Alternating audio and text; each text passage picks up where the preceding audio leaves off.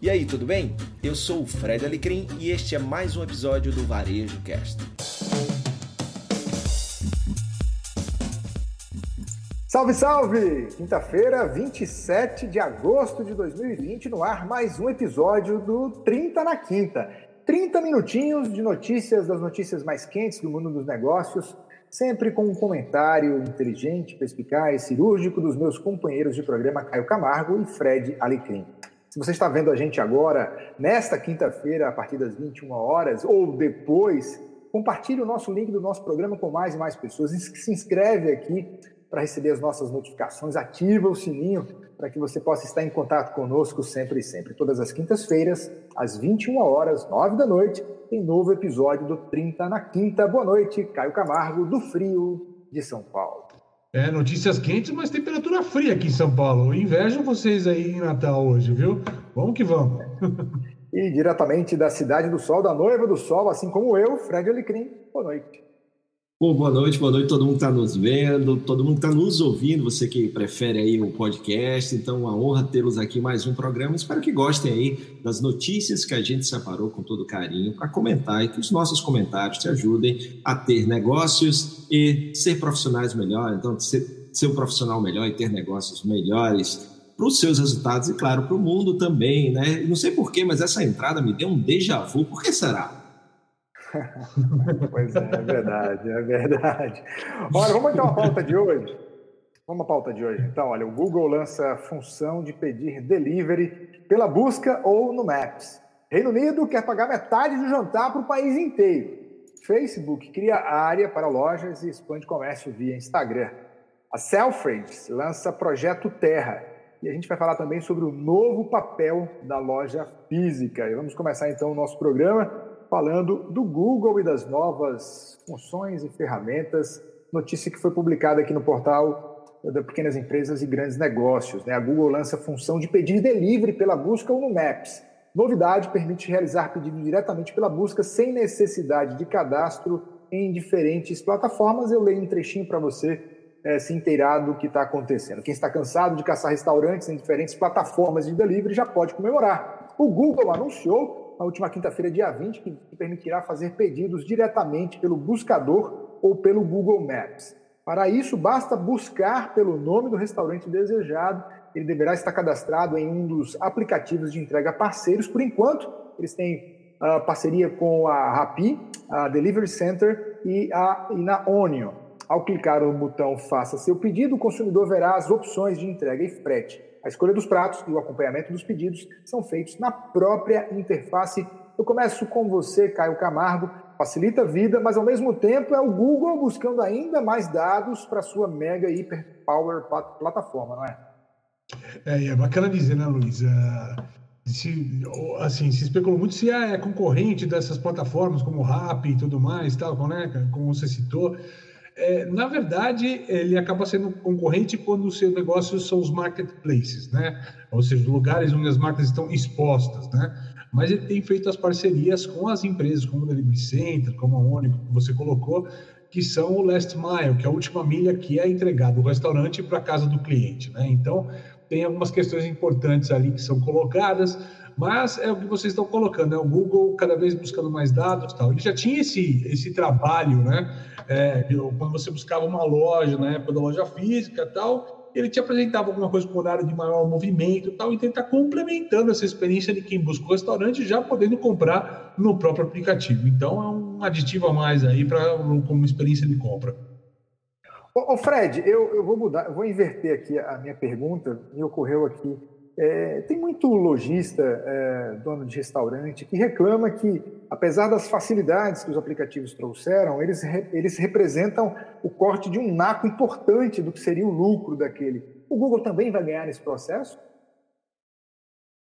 Bom, é, eu não, não sei se o Google vai ganhar nesse processo, não está claro, mas uma coisa ele ganha, o Caio já falou aí, e é muito valioso, e é o que torna, inclusive, a Alphabet, a marca que, que detém aí o, o Google, também tão valiosa, que são dados.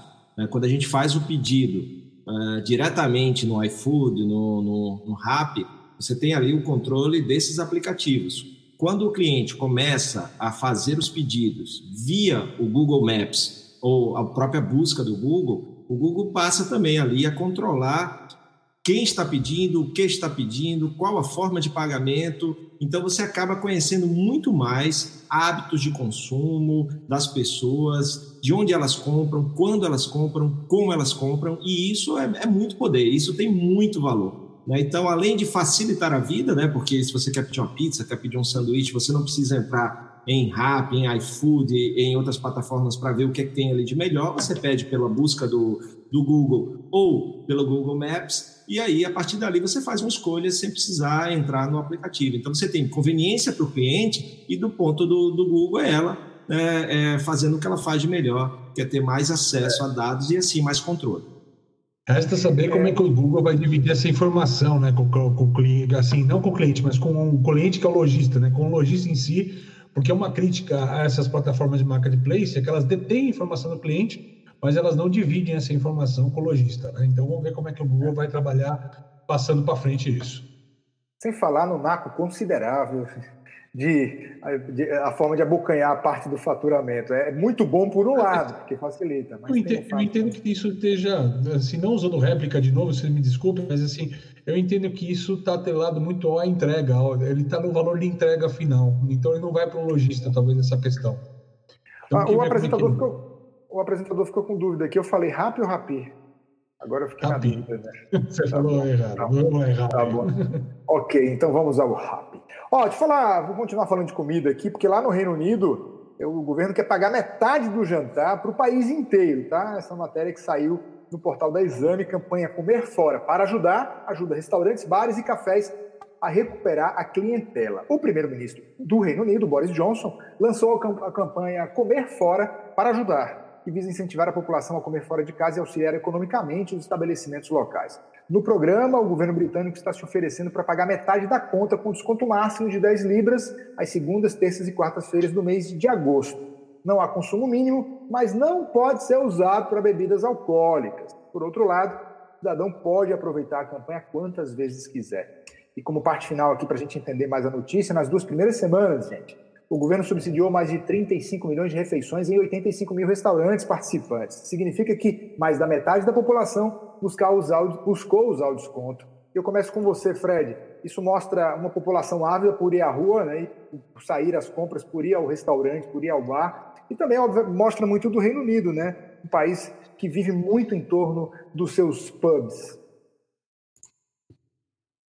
Exato, exato, Luiz. E aí o, o governo entrando para incentivar né, o, o, retorno, esse segmento, embora muitos trabalham com o essencial e, e sempre que quem trabalhou durante essa pandemia com produtos essenciais tende a, a tendeu a sofrer menos, né? Mas mesmo assim a gente teve, já falamos aqui, é, tanto nos Estados Unidos, na Europa, muitos é, restaurantes, bares que fecharam. É, e aí é um, um estímulo a, a essa quebra de hábito, né? Porque você passa mais de 100 dias em casa consumindo em domicílio, né? Com entrega em domicílio, com delivery. Então, muita gente agora desenvolver aquele hábito de ir à, à rua para consumir e tal. Então, esse é um bom incentivo que o governo da, da Inglaterra, do Reino Unido, está é, tá fazendo para incentivar esse retorno e, claro, fazer a economia girar de novo, mais gente voltar a ser contratada e é, as coisas melhorarem também com emprego, com renda para a população. Caio Camargo, a sua observação, nós lembramos aqui em off que pena que não pode usar naqueles pints, né? Eu, eu verifico que aqui no Brasil houve é, algo nada parecido em relação ao governo, mas do ponto de vista da, de vouchers, foram muitos restaurantes e bares aproveitaram o momento para vender vouchers para fazer um certo caixa para quando da abertura, né, que já está acontecendo, em muitos estados já aconteceu, a pessoa poder trocar aquele voucher, usar aquele, aquele melhor aquele desconto. Cara, o voucher é interessante, mas esse é um modelo diferente que o governo está propondo, né? Eu fiquei é imaginando. Subsidiando mesmo lá, né? Subsidiando mesmo o governo. Pois é, fiquei até imaginando se isso não daria para fazer uma coisa diferente, assim, pegando carona na ideia, mas fazer alguma coisa diferente do Brasil, de você, ao mesmo tempo que você pega uma população que às vezes está com salário um pouco mais retido, está com um abono, uma ajuda assistencial, você tentar fazer as duas coisas juntas, né? O governo custear algum tipo de prato especial, algum tipo de refeição especial, ajudando o restaurante e ajudando a chegar a uma limitação de qualidade para as pessoas aí que estão precisando e tal num preço mais interessante, né? É, Para que se tenha uma noção de escala ou valores, né? Esse valor de 10 libras, ele é bem razoável na Inglaterra. Hoje você vai num pub, se eu me lembro bem os, os valores lá que se cobram, você consegue pegar um prato lá, um fish and chips lá, que é o prato mais tradicional, e uma cerveja que não pode, mas ok, uma Coca-Cola, um refrigerante, um suco, né? Você vai pagar em torno de umas 10 libras. Então, oferecer até 10 libras de desconto é significativo. Evita que o cara, se fosse aqui no Brasil, o cara vai lá e paga metade da conta da churrascaria, né, cara? Então evita um pouquinho a, a, né, o, o gasto desnecessário dessa história. Mas achei uma, um movimento bacana de, ao mesmo tempo que você apoia o restaurante, você também fomenta a questão de estimular a população de alguma outra maneira também. Vale lembrar também, tá? Que o que está acontecendo nas, na flexibilização na Europa é diferente do que está no Brasil, né? Ele, ainda há uma, uma briga muito grande, uma resistência enorme das pessoas em usar máscara nesses locais, coisa que aqui no Brasil todo mundo já entendeu que é obrigatório, mandatório, exceto na mesa, obviamente, porque você está comendo, dá para usar máscara e comer ao mesmo tempo, mas assim, que a gente já no shopping, nas lojas, nas ruas, essa obrigatoriedade da máscara não é tão forte na Europa. Então, assim, tem uma coisa que aqui no Brasil seria um pouquinho diferente, mas vale a pena só para colocar no mesmo contexto. É importante. Lembremos que a Europa vive o seu verão, né? que depois de 100 dias preso em casa, a população de fato, em sua maioria, não tende a usar a máscara, apesar dos apelos governamentais. Vamos agora mudando de assunto, gente, vamos agora falar do Facebook, que cria uma área, que acabou de criar uma área para lojas e expande o comércio via Instagram. O Facebook Shop funciona como vitrine para expandir a atuação de lojas na rede social. Vendas via Instagram também devem aumentar. Uh, o Facebook já tinha iniciativas para estimular o comércio eletrônico em suas plataformas, mas esse movimento ganhou força na pandemia, graças às empresas que se viram obrigadas a vender pela internet. De olho nisso, a campanha anunciou, a companhia anunciou na última terça-feira, dia 25, o Facebook Shop para ajudar lojistas nas vendas a partir da rede social. Eu começo com você, Caio Camargo. São movimentos que vão pouco a pouquinho é, remontando e refazendo as possibilidades que o Facebook e o Instagram, né, mesmo os mesmos proprietários, oferecem principalmente ao lojista, né? Na verdade, é muito parecida com a pauta que a gente falou do Google agora há pouco, né? De de repente aparecer um player que não é os caras de marketplace e pum, come esse mercado desses caras. É, é o que o Instagram e o Facebook, não, o Facebook o Instagram está fazendo é muito parecido, tá? que é uma, além do feature do Facebook Shop, é uma outra coisa que eles estão trazendo nessa matéria diz bem, lá no final, a gente já trouxe isso em pautas anteriores, é o live commerce, né? Que vai chegar o live commerce nessa história toda.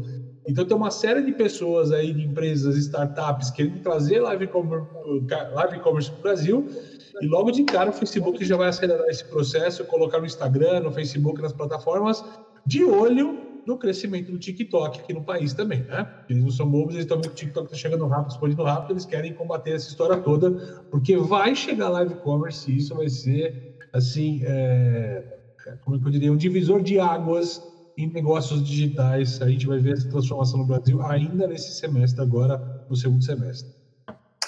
Fred Alecrim, eh, quando a gente falou da notícia do Google, me veio à cabeça também os comentários que vocês têm feito em torno do e-commerce, ou seja, é, vamos rememorar um pouco esse conceito, porque pelo que parece é, eu tô vendo aqui essa oferta, eu já clico e nesse mesmo ambiente eu já faço a minha compra. É mais ou menos isso que o Face quer? Exato, exatamente. É, você é o conceito de que a rede social é a loja. Né? Então você não precisa mais ter é, o, a loja eletrônica, a loja virtual, o e-commerce. Né? A, a, própria rede social vai ser a plataforma onde tudo vai acontecer. O live commerce que o Caio falou muito bem, uh, o Instagram checkout, né? que você poder comprar, é, pagar tudo lá dentro sem precisar sair do Instagram, o Facebook Shops ou seja, é, é, é uma, uma competição bem interessante que a gente está vendo e que vai levar conveniência para o consumidor, mas ao mesmo tempo também mais controle, mais informação para essas plataformas que, que já tem bastante, né? Então, cada um aí tentando trazer, seja o Google, como a gente já falou aqui, com, com Shoppables Vídeos, né? Que a gente falou aqui. Então, tá todo mundo lançando aí suas funcionalidades para fazer com que é, as empresas e as pessoas estejam na sua plataforma consumindo, porque quanto mais consumo, mais volume de informação, mais dados, e é assim que essas empresas chegaram onde chegaram, né? com conhecimento é, do nosso hábito de consumo e, e sabendo utilizar muito bem isso aí é, no dia a dia. Este é o 30 na quinta, desta quinta-feira, dia 27 de agosto. E agora vamos para o nosso momento merchan desta quinta-feira. Vamos falar sobre o Revide 20, tá? que é um curso online para ajudar você e seus negócios a reagirem em tempos de incertezas, sem mais, eh, sem mais ser mais inovador e assim manter a sua relevância para as pessoas e para o planeta. O Revide 20 é um curso que vai te mostrar um compilado de movimentos, estratégias para você e seu negócio reagirem imediatamente com consistência e consciência às crises e a, a crise atual gerada pelo coronavírus e qualquer outra que possa surgir. É também uma resposta a várias perguntas que estamos fazendo atualmente, um pouco de esperança para esse momento tão complicado e cheio de incertezas. Olha, você pode se inscrever lá, olha, o curso está saindo apenas. Aí você vai ter você vai descobrir movimentos necessários para reagir à atual crise, você vai entender possíveis legados dessa crise, elevar sua consciência para encontrar e criar soluções, planejar a nova versão do seu negócio, desenvolver seu plano de ação, acessar a nova comunidade, se conectar com outros empreendedores. Tudo isso por apenas R$ 147,90 ou em 12 vezes de R$ 14,41 no cartão, com 52 aulas e 9 horas de conteúdo original, tá bom? Uma outra dica para você é o Prosper Experience em 2020. Você sabe que tudo mudou, menos a vontade de mudar o planeta de um grupo incrível de pessoas. Então, no dia 21 a 27 de setembro, vai rolar o Prosper Experience 2020. É o maior fórum de negócios com propósito do país se mantém firme e forte esse ano 100% digital e 100% gratuito. Mais de 20 palestrantes, referências nacionais e internacionais, tradução simultânea, 7 horas de evento, 30 horas de conteúdo transformador. Então corre lá, a gente já está colocando aqui para você, prosperaexperience.com e se inscreve gratuitamente. Esse é o nosso momento merchan desta quinta-feira. Ah, vamos falar de inovação aqui. Vamos voltar para a Inglaterra para falar da Selfridge, é isso? É, é isso mesmo caras lançaram um projeto novo. Fred Alecrim, explica, explica para a gente aí que projeto é esse, Projeto Terra. Um projeto super bacana dessa, dessa incrível empresa né, que é a, que é a Selfridges. E a ideia tem muito a ver com esse mundo mais consciente que a gente está vendo. Como as marcas podem ajudar o mundo a sobreviver, né? Porque tem muito disso de, do capitalismo selvagem é, de muita produção, a economia linear, com um produto feito para durar pouco e aí poluindo. Então, o, o, o, movimento né, Terra, esse projeto Terra da Celsius, é trazer a economia circular para dentro da Celsius. Então, por exemplo, um desses movimentos é, da Celsius é exatamente é, essa parte de poder, por exemplo, você comprar um produto lá e depois, se você quiser, você vai lá, revende o produto, a Selfridges compra o produto e você recebe bônus para comprar mais produtos da Selfridges. Então você vende aquela, aquele produto que não, não, te serve mais e eles vão vender como segunda mão, né? É, ou vão alugar também. Então estão trazendo marcas conscientes marcas que fazem reutilização, reciclagem, revenda, recompra. E a gente já tem né, nessa, nessa economia circular marcas como Patagônia, Rent the Runway, e é algo que está crescendo bastante, uma tendência que eu aposto bastante daqui para frente. Aqui no Brasil, né, Caio, a Farm já faz isso, é, na parte de, de, recomprar e revender. A gente tem Secta Shoes, que é upcycling, pegar produtos e dar aquele trabalho e, e dar mais valor àquele produto. Então, temos já isso, tanto aqui no Brasil como lá fora, a tendência, e aí a Celso está lançando esse projeto Terra, que é o capitalismo mais consciente na essência e na prática. A, pauta da sustentabilidade está muito presente aqui no 30 na Quinta. Caio Camargo, vamos falar um pouco sobre a importância de projetar essa imagem, você primeiro ser sustentável, como a Selfridge é, e busca com um projeto como esse, mas ao mesmo tempo o benefício que tem para melhorar ainda mais a credibilidade da marca e da empresa. Né?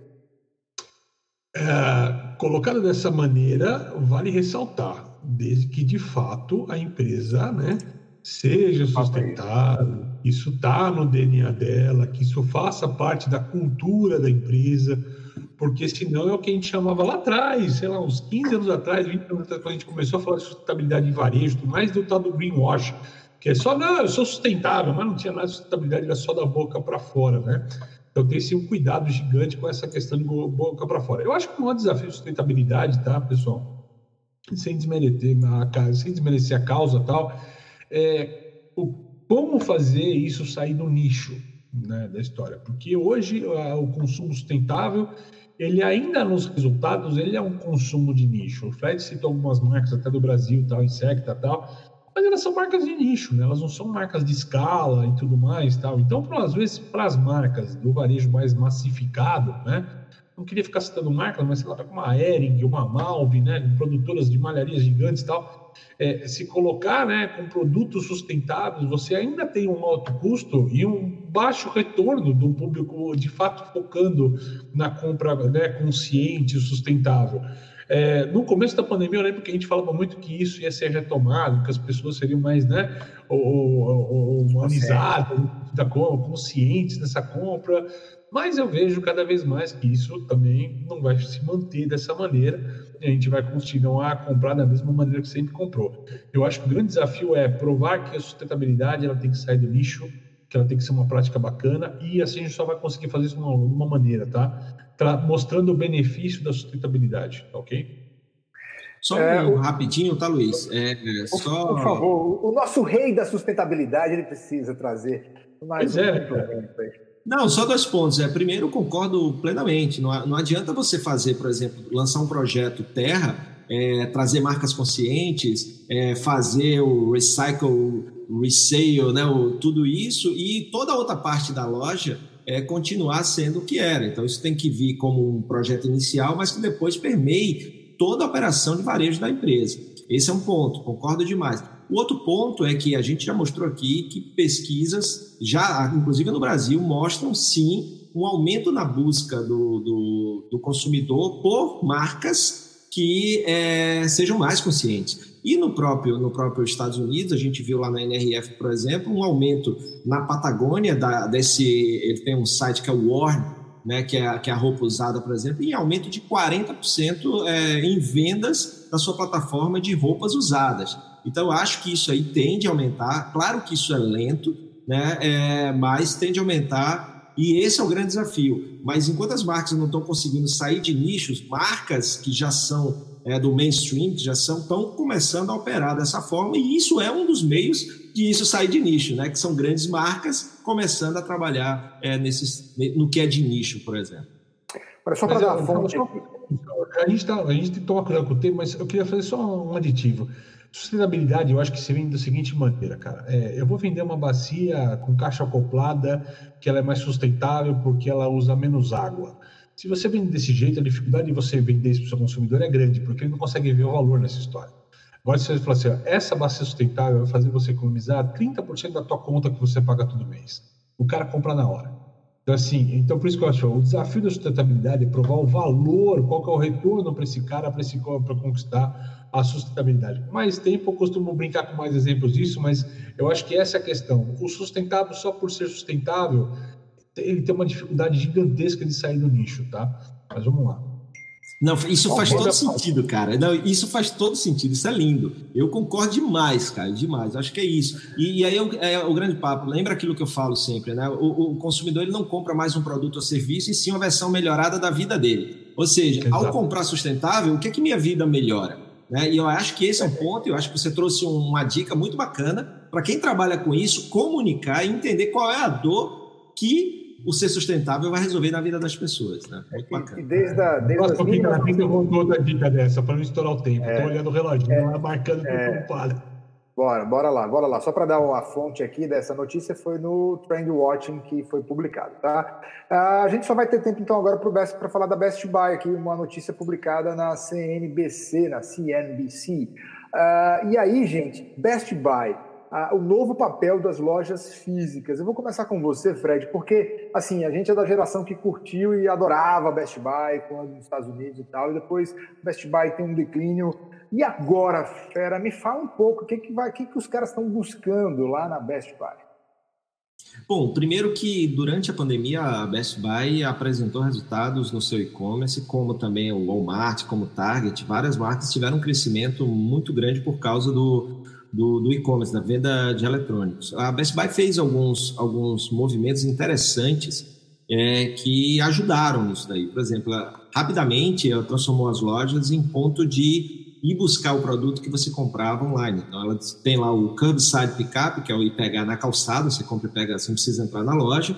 e também eles perceberam, eles tiveram mais de 40%, quase 50% chegando aí, de pessoas que durante a pandemia compraram online, mas faziam questão de buscar. Então, o grande desafio, e é para onde eles estão vendo que pode ser o grande é, movimento da marca, é transformar a loja ou as suas lojas em hubs, em pontos de, de distribuição e conexão. Então, as pessoas vão poder comprar online e buscar na loja, entrando nela quando quiserem, experimentar e tal, ou comprando e pegando na calçada, né, o curbside pickup, ou ainda do ponto de vista de logística, de entrega, de conveniência, facilidade e aquilo que o Caio fala muito, a última milha, é, e ganhar nessa velocidade, né? É, então, eles vão transformar as lojas também em ponto de distribuição, em mini CDs, em mini centro de distribuição. Então, se eu estou pedindo um produto da minha casa, eles vão lá ver de onde eu tô, estou pedindo e vão ver qual é a loja mais próxima que tem aquele produto. Então, vai daquela loja e não de centros distribuídos que vão, que com isso, é claro, vão agilizar o processo de entrega. E essa, sim, é uma das grandes batalhas que a gente está vendo os grandes varejistas disputando, que é a última milha em velocidade e qualidade. Ô, Caio, de certa forma, é uma volta às origens, porque eu lembro bem, final da década de 2010 e nessa década que a gente vive, a Best Buy, por exemplo, de Orlando, me parece que é uma das que mais vendia para brasileiros no planeta e meio que era um ponto de eh, era uma referência para os turistas ali na, nos Estados Unidos, era meio que um ponto turístico ir ali. Né? E era uma loja muito buscada. Aí veio a Amazon tanta coisa que mudou. Então, de certa forma, volta às origens daquela antiga Best Buy, redescobrindo ou ressignificando as suas causas. É, mais ou menos, cara. Bom, primeiro que eu acho que o ponto, pelo menos as minhas experiências pessoais na Best Buy, minhas últimas experiências pessoais, posso falar para você que o problema não era preço ou produto. Até produto um pouco, porque faltou muita coisa que eu queria, mas atendimento péssimo, cara. E eu acho que aí é que está morrendo o segredo da experiência no atendimento. A gente tem falado aqui que para as pessoas se manterem no digital pós-pandemia, é a experiência que elas estão tendo, né? Como é que elas estão sendo atendidas no digital e tal. Mas eu queria falar do ponto da notícia ali que eu achei importante, né? Que se a gente está falando tanto que a sobre venda, que a escala está no digital, ou seja, vendendo no digital vai dar escala para negócio, para você escalar o seu negócio hoje, você vai precisar estar tá no digital de alguma forma, né? A logística ela é 100% física, né? E eu acho que um, um, player como a Best Buy, com tanta loja pulverizada, hiper pulverizada no país, o cara tem ouro na mão, ele não pode abandonar esse ouro, né? E ali eu posso pegar uma, uma, série de outras referências que a gente teria lá, também de lojas extremamente pulverizadas, com mil, duas mil, três mil lojas. Nós, Walmart, por exemplo, né? A quantidade de Walmart que tem nos Estados Unidos espalhada. É, e usar exemplos disso no país, aqui no Brasil, cara. Quantas redes que a gente tem aqui no país e que não sejam só de varejo, né, cara? Sei lá, agência bancária, tem uma por cidade, mais de 5 mil cidades do país, né? Imagina se dá, as redes bancárias eram hubs de entrega, pode ser, não sei, entendeu? São possibilidades que a gente tem ali que são questões para se criar. Hoje você vê esses, essas empresas de, de, de store, de, entrega, tal, de coleta ou de engenharia reversa, tentando fazer parceria aí com barzinho, padaria, mercadinho, para usar como hub porque a capilaridade, né, essa pulverização de pontos é o grande segredo da logística, tá? Então, se a gente tem escala no digital, a entrega está na questão física ainda.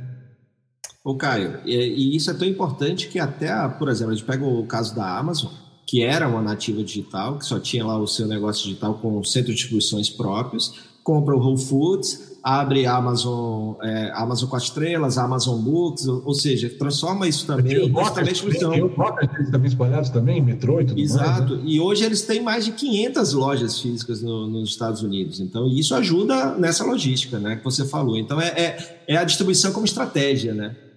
Eu sempre falo, o principal produto da Amazon é logística. E eu falo assim, eu não conheço quase ninguém que, ah, por que, que você compra na Amazon? A grande maioria compra por conta da entrega, porque sabe que entrega rápido. E eu falo, o segredo de comprar no digital hoje não está no que a gente tinha no passado, medo da segurança, de colocar o dado no cartão, vão clonar, vão roubar. Esse é o medo que caiu por terra. Nosso medo é se nós vamos receber de fato aquilo que a gente comprou. Então, quem sabe trabalhar bem logística ganha o jogo. Não tem outra história.